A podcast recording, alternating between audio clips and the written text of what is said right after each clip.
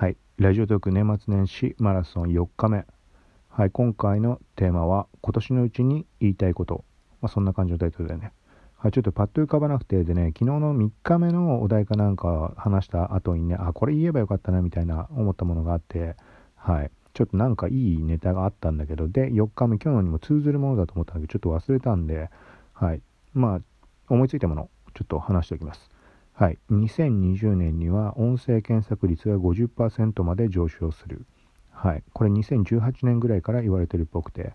これ、まあ、話どこから浮上かっていうと、まあ、音声コンテンツ、ラジオトークもそうだけど、まあ、日本国内だと Voicy だとか、あとアメブロも声のブログ始めたり、ラジオトークも、ま、ずっと動いてるんだと思うけど、はい。で、徐々に盛り上がりを見せてきている、まあ、ポッドキャストだけど、これに関しては。はい、でとにかくそこら辺のポッドキャストとかに関して言うと海外特にアメリカとかだと7割の人とかが日常的にあの聞いてるみたいな話があって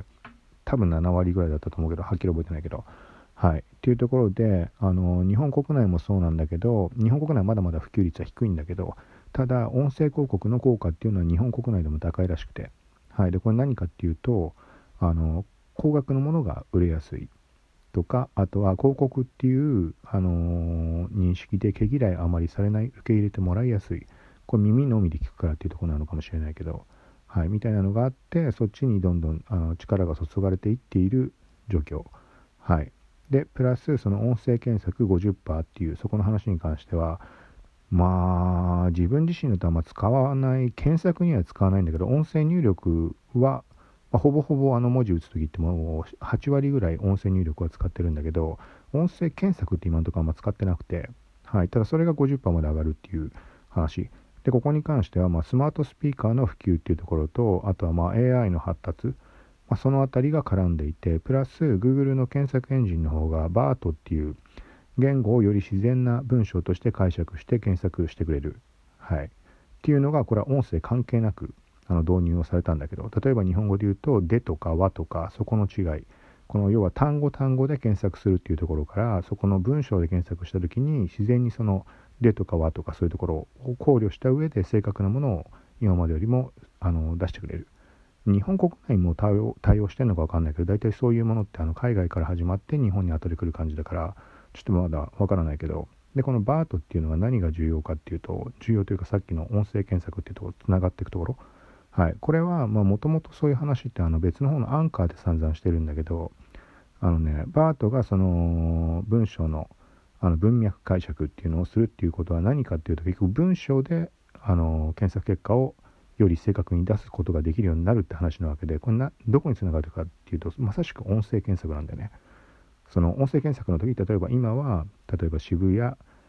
近くの居酒屋とかってスペースを考慮してやってる人もいると思うんだけどこれが今後もっともっとそうじゃない人もいると思うんだけど検索の仕方。近くにあるあの今渋谷に行って近くにあるあの居酒屋を教えてみたいな聞き方とかする人もいるとは思うんだけど要はそういう質問に対してより正確な答えが返ってくることができるようにその音声検索の方を当然意識してやっているんだろうなっていう。はい、で Google 側のそういう動きもあってなおかつスマートスピーカーだとかそういうのの普及もあって、まあ、50%まで上がるんじゃないかっていう。まあ、50%まで上がるんじゃないかっていう話の後に Google の方のその BART っていう話は出たんだけど、はい。まあ、それがどこまで普及するか、特に日本国内というところでは、まだわからないところではあるけど、まあ、何にしてもこのポッドキャストの動きっていうのと、その音声検索とか、そのあたり、はい。が、まあ、今後徐々に盛り上がっていく。まあ、今年に言う必要ないか。まあ、一応2020年にそうなるって言ってるかどうなのかなと思って今、まあ、話をしたんだけど、はい、ちょっと話はそれて、ポッドキャストとか、Google の方の話になったけど、はい。まあ、というところで、こっちのラジオトーク側ではそこら辺の話はしてないけど、まあ、このポッドキャスト始めた理由、ラジオトークの方は関係ないんだけど、アンカーとか、アンカーっていうところではあの配信をすると、Spotify とか Google ポッドキャスト、Apple ポッドキャストとか、いろんなところで一括で同じ内容を配信できる。はい。で、これはま何を考慮したかっていうと、検索エンジン対策、通常の SEO。はい。これを一括配信することによって Google ポッドキャストで配信開始されるのでで今現状は今年になって日本も対応したんだけど、えーと、例えば「〇〇ポッドキャスト」で検索すると検索結果にポッドキャストのプレイヤーが表示されて横にスクロールできるカルーセルっていう形で、はい、で例えば、まあ、試しに打ってみてほしいんだけどインスタインスタポッドキャストとかってやると、俺が配信してるのとかも出てくるんだよね。でその場で再生できるって話だったんだけど最初は。あの実際のところに1回タップしてあの番組のページエピソードのページに飛んでからじゃないと再生はできないんだけど今現状ねそこ対応してる人が少ないからあのちょっとした言葉で全然上位にもう表示される状態でもう好きだらけな状態。はい、でさっき言ったみたいにもともとは何々ポッドキャストってポッドキャストを入れないとダメだったんだけどそれがねもう早い段階で今現状も一つの単語でも一つの単語とかポッドキャスト含まなくてもあのー、なんだろうあんまり競合がいないものであれば全然共有されてしまう。はい。かといってまだまだその検索結果に出てきたからって聞いてくれる人ってのはいないから再生回数なんて増えないんだけどまあそんな状況に SEO 検索エンジンの方もなってる状況です。はい。というところでそこをいろいろ試行錯誤のためにポッドキャストを始めたってのがあったんで、はい、でラジオトークの方は全く別ラジオトークで配信したところでそれが音声直に拾われてどうこうということは現状はないのでもうポうんとラジオトークは RSS って発行されてないんだよね多分。RSS が発行されてるんであれば Google ポッドキャストとかにも同じものを流すことはできるんだけどただ前にねその一番最初にポッドキャストを始めようと思ったのが2019年の8月ぐらいでその時に候補にあったのがまずアンカーだったんだけどもう一つがラジオトークだった。でなんでラジオトークが最初にあの名前上がったかっていうとラジオトークから配信した時もなんか Google ポッドキャストとかなんかそこも同時配信ができるみたいなの見たんだよね。ただなんかわかんないけどその運営の方のなんか書いたまあ、なんだろうニュースというかお知らせみたいなのでなんか停止しましたみたいなことが書かれてたのかな。だからできないのかなと思ってそれでアンカーにしたんだねでまあ一括配信に関してはアンカーにしてよかったなとは思ってはいるんだけど。はい。でまあその後にラジオトークの方はまた別の感覚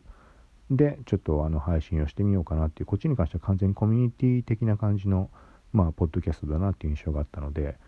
あの何て言うの？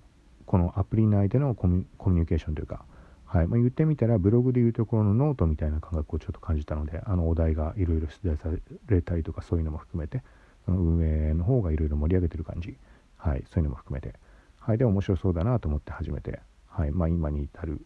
感じで、はい、ということで、まあ、全然関係ないことなかなかと話したけど、まあ、とりあえずこれで年末年始マラソン4日目クリアということで、はい、あと6日ちょっとまだ5分ぐらい時間残ってるんでついでに話しておくと今